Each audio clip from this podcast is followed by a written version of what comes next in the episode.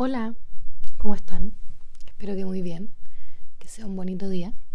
Yo me he ausentado y vacaciones, por supuesto. Y hoy traigo el capítulo número 8, que es respecto al feminismo. Y el feminismo, yo me declaro feminista y parte de su, su origen o su, su aspecto más importante, eh, nos encontramos con la epistemología feminista.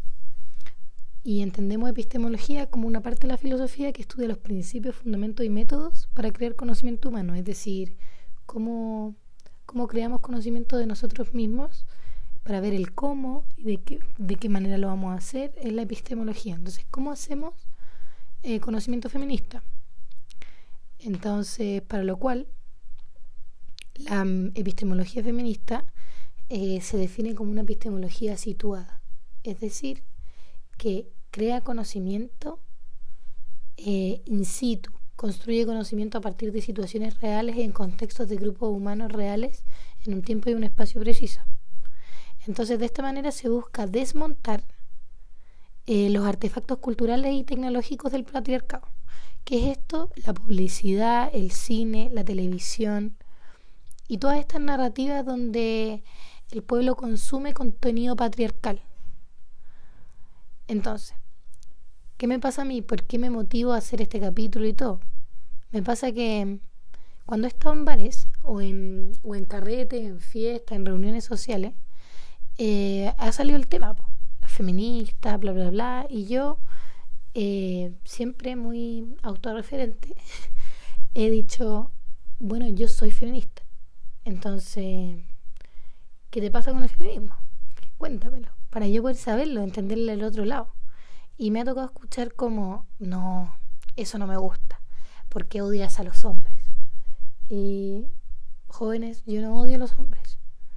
O también me ha tocado que me dicen, eh, la culpa no la tienen los hombres. Entonces, ¿por qué el feminismo tiene, o sea, como que me han criticado la palabra feminismo, como que no debería ser más feminismo porque es lo mismo que machismo, como poner a solo un género em, como titular del movimiento. También me ha tocado eh, gente que dice que no, hay que no le gusta porque divide a los sexos. Y la cosa que más me ha tocado es que la gente critica las manifestaciones, con los pechos expuestos, etcétera, etcétera. Y yo me, me he manifestado con los pechos al aire, entonces me gustaría defender esta posición. ¿Y de qué manera yo lo digo? Eh, o sea, defiendo esta posición es a través de eh, que nos posicionemos en la historia. Entonces, si nos posicionamos en la historia, nos damos cuenta que la historia humana ha estado preponderantemente puesta desde un androcentrismo, es decir, que se ha construido todo lo humano a través de, o sea, asumiendo que solo existen los hombres. Todo el conocimiento, todas las universidades, todos los eh, gobiernos han nacido por hombres. Las religiones, el Jesucristo. ¿Qué está pasando? ¿Cachai? Todo hombres. Entonces, la misma educación no ha dejado participar a las mujeres en muchos años. Un gran personaje como Rousseau dijo una vez, cito, Toda la educación de las mujeres debe girar en torno a los hombres, para gustarles y serles de utilidad. ¿Qué es esta mierda? ¿Qué weá le pasa a Rousseau? Porque no entiendo.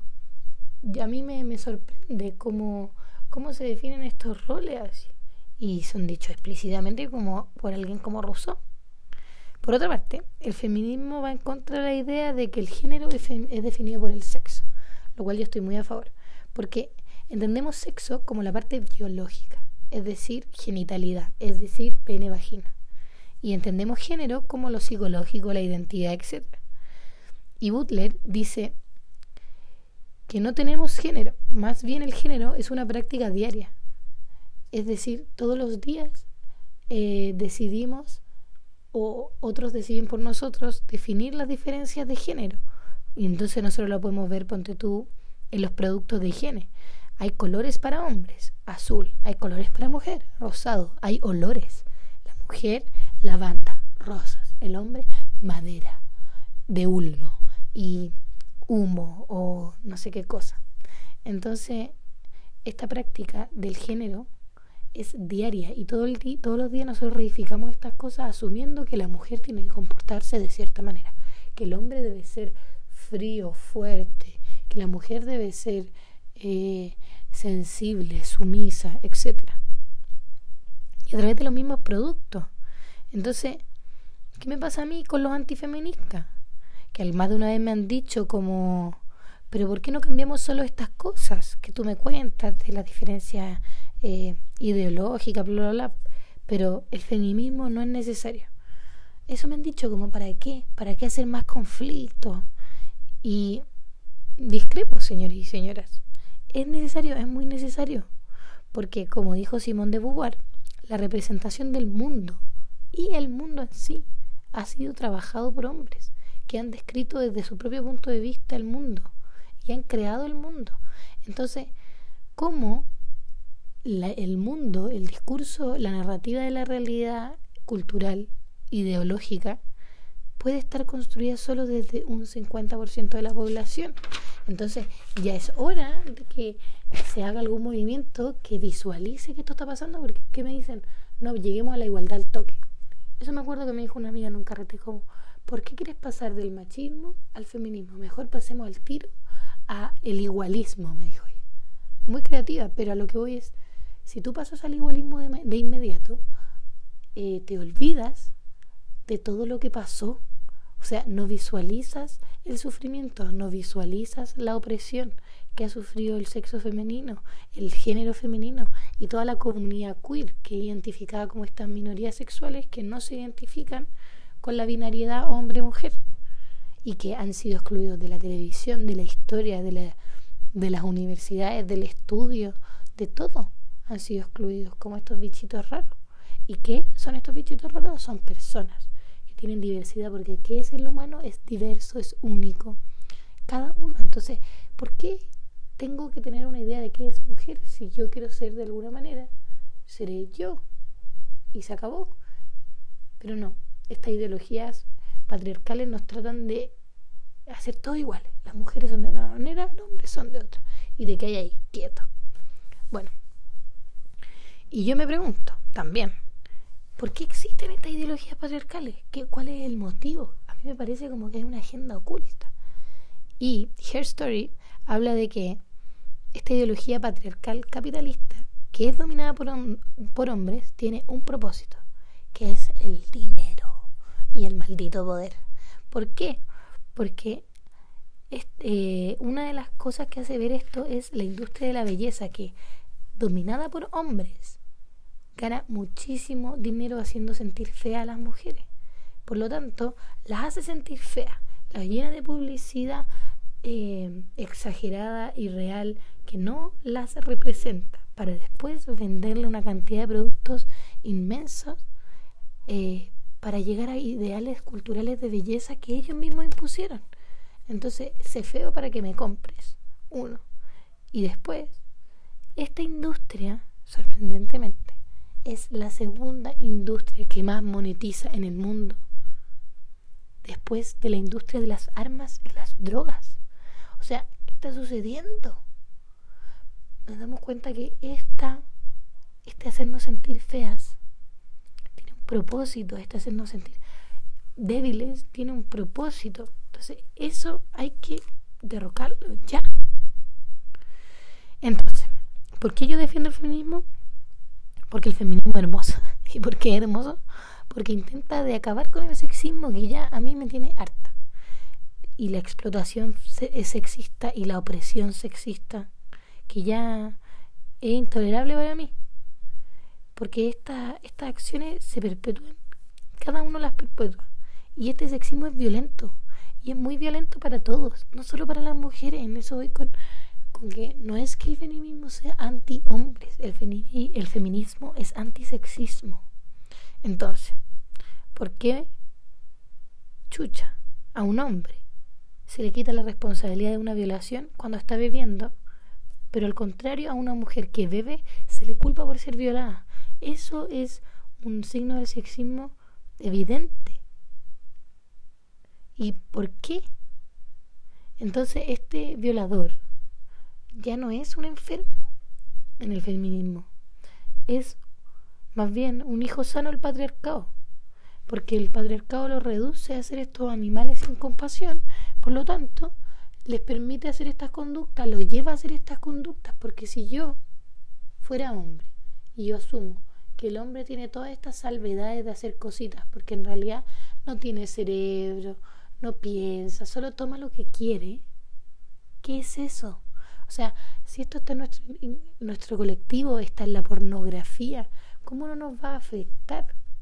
¿Cachai? Porque dicen como no, si es solamente porno, es solamente película, pero eso es lo que consumimos. El desodorante de hombre que dice no huelas a niñita. Es que es eso. ¿Cachai? No entiendo. O sea, me da una rabia eh, tremenda.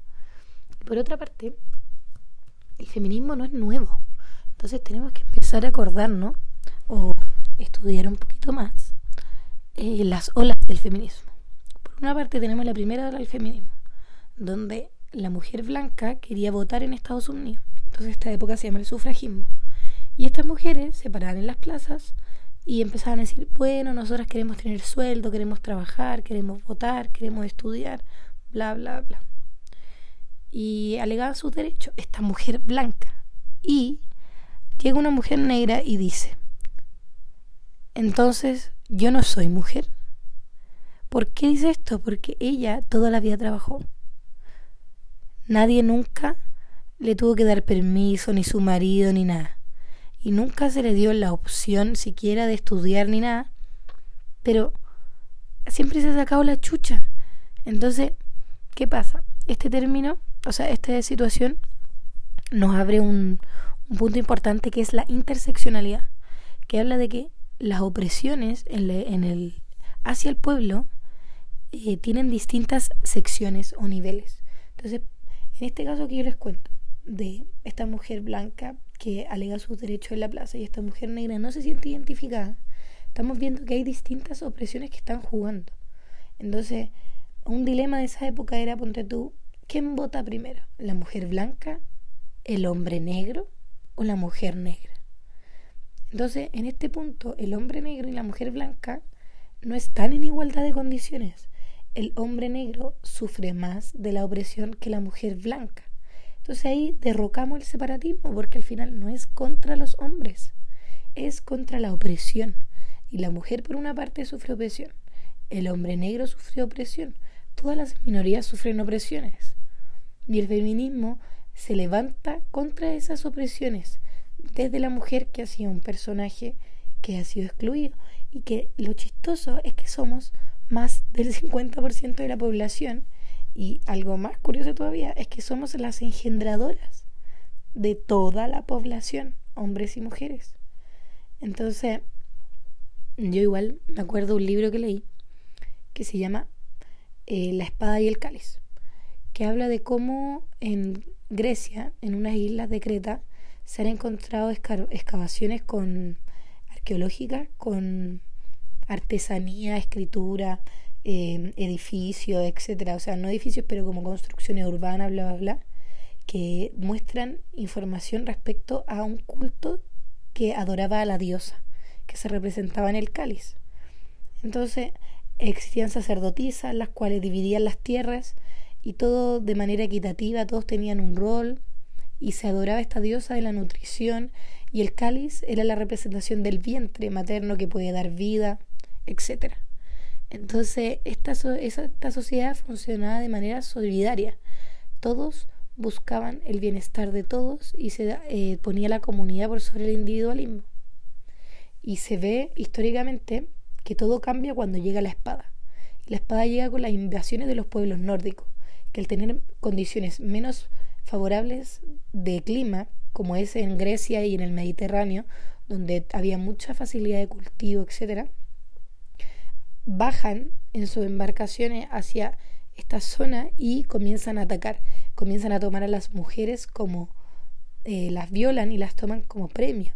Entonces, de esta manera empieza, eh, en esta época nacen los dioses como, como es Zeus, como es Apolo, él es coetáneo a ese momento. ¿Por qué? Porque estos, eh, los dioses de la guerra, nacen con las invasiones.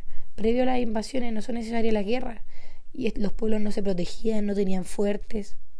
Bueno, me fui por las ramas, pero lo que voy es que hay una manera de visualizar nuestras relaciones humanas. Y una es a través de la espada, el falo, la violencia, que desgraciadamente se le ha dado al hombre. Pero yo le tengo demasiada fe al hombre. Es capaz de la misma sensibilidad, de la misma humanidad, del mismo arte, del mismo entendimiento, de la misma solidaridad. Solamente que toda esta ideología que están inmersas en la cultura, en la televisión, en las películas, en la manera en la que nos relacionamos, en el hecho de que a los hombres se les regalen pistolas y espadas. Es que es eso. ¿Por qué se le enseña a un niño a ser violento si los niños no pueden ser más que pura luz y son tiernos y aman y les encanta, como a todo humano, contactarse con otros, contactarse con los animales, etcétera? Entonces, eso, que es lo importante, no confundir. Pero no confundir como, con el feminismo como un anti-hombre, pero también entender que la opresión hacia la mujer es real. Y si no la visualizamos, es como que no existiera. Y si decimos que no existe y no nos hacemos conscientes, es imposible hacer un cambio que sea beneficioso para todos. ¿Me entiendes? Para todos los que quieren ser lo que quieran ser de la manera que quieran ser. Y eso. Tal vez no fui muy clara, espero que sí. Que tengan una linda tarde, mañana o madrugada. Chao, chao.